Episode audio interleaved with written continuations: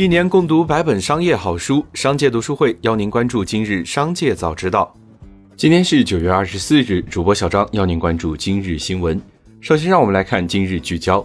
据教育部通报，截至九月二十二日，全国有十点八万所义务教育学校已填报课后服务信息，其中百分之九十六点三学校提供了课后服务，有七千七百四十三点一万名学生参加了课后服务，学生参加率百分之八十五。其中有百分之七十一点二的学生每周五天全程参加，五百三十四点五万名教师参与课后服务工作，占这些学校教师数的百分之八十六点二。另聘请二十点六万名校外专业人员参与课后服务工作。今年三月公布的纲要明确提出，逐步延迟法定退休年龄。随后，全国三十一个省份相继召开渐进式延迟法定退休年龄改革征求意见工作会议。截至目前，北京、湖南、江西等二十一个省份已完成意见征求工作。参加意见征求的代表普遍认为，延迟退休是一项系统性工程，不可以一蹴而就。相关的各项配套措施，包括针对大龄劳动者的职业培训、医疗保障以及托儿等公共服务，必须跟进作为支撑。近日，恒大集团召开复工复产保交楼专题会，许家印表示要全力复工复产，恢复销售，恢复经营，全集团要把一切精力都投入到复工复产保交楼上。九月二十三日，许家印老友刘銮雄夫妇旗下的华人置业在港交所公告，出售合计中国恒大集团一点零九亿股股份，总代价约为二点四六五亿港元。华人置业称可能全部出售股份，预计将亏损约九十五亿港元。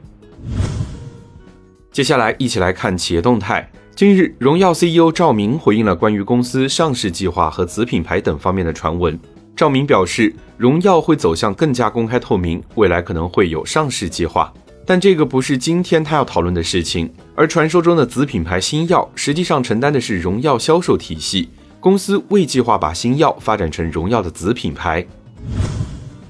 日前，曹操出行关联公司杭州 U 型科技有限公司因绘制中国地图漏绘藏南地区、钓鱼岛等被市场监管部门处罚。据国家企业信用信息公示系统披露，杭州 U 型科技有限公司新增一则行政处罚信息，违法类型为广告中含有虚假内容。处罚机关为杭州市高新技术产业开发区滨江市场监督管理局。行政处罚内容为责令停止发布广告，并罚款二十万元上缴国库。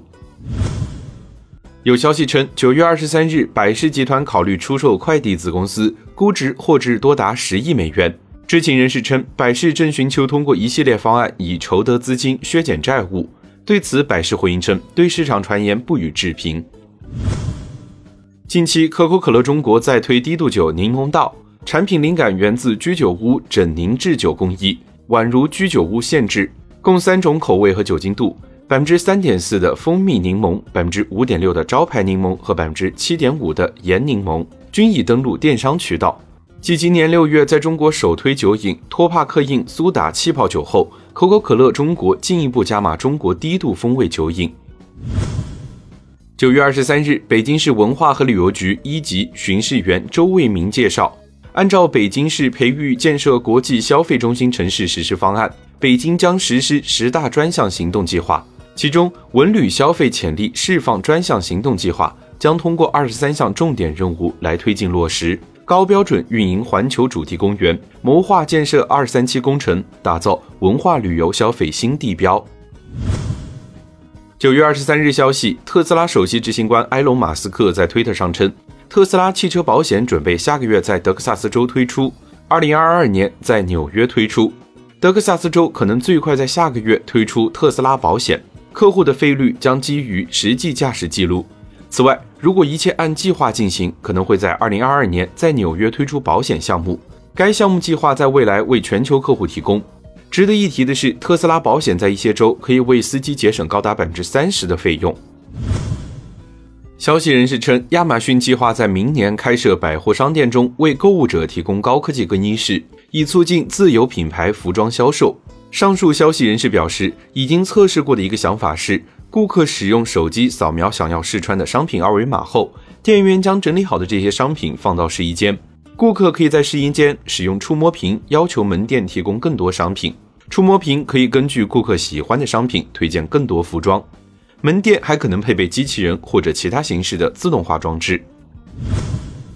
接着，让我们一起来关注产业消息。九月二十三日，严清明表示，目前我国资本市场个人投资者突破一点九亿，持股市值在五十万元以下的投资占比达到了百分之九十七。投资者保护工作牵系着亿万个家庭的切身利益，要切实把推进注册制改革和投资者保护工作结合起来。深刻理解投资者保护是注册制改革的应有之义，能否更加有效地保护好广大中小投资者合法权益，是衡量注册制改革成效的关键因素。据报道，多家银行正在紧锣密鼓地推进二代征信数据的采集和上报。距离央行切换二代征信系统已经过去一年多，各家银行对二代征信系统的调试进入全力冲刺。随着征信数据的丰富，征信报告将真正成为现代人的经济身份证。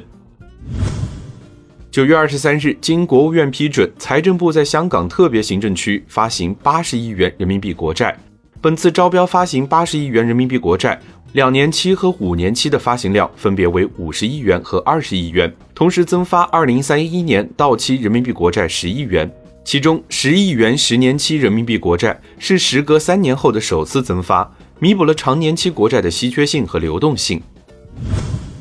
最后，再让我们来关注国际消息。因为日照不足等原因，日本西红柿产量下降。东京都内的西红柿料理专卖店老板表示，从大约一个月前开始，西红柿价格开始持续上涨，店内供应量已经不足，加上受疫情紧急事态宣言的影响，已经快要撑不下去了。茨城县是西红柿主产地，但连日阴雨，日照不足，西红柿发生病害、落果现象严重。今年的产量仅为往年的百分之三十左右。以上就是今天商界早知道的全部内容，感谢收听，明日再会。